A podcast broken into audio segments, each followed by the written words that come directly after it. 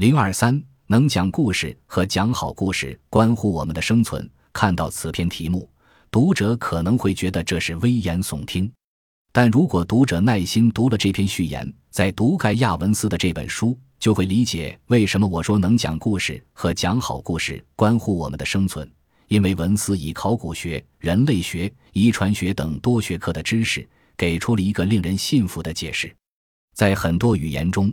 故事这个词的含义等同于历史。故事为不断累积的知识提供了一个集体记忆库，促进了文化的传播，同时让一个群体或社会更有凝聚力。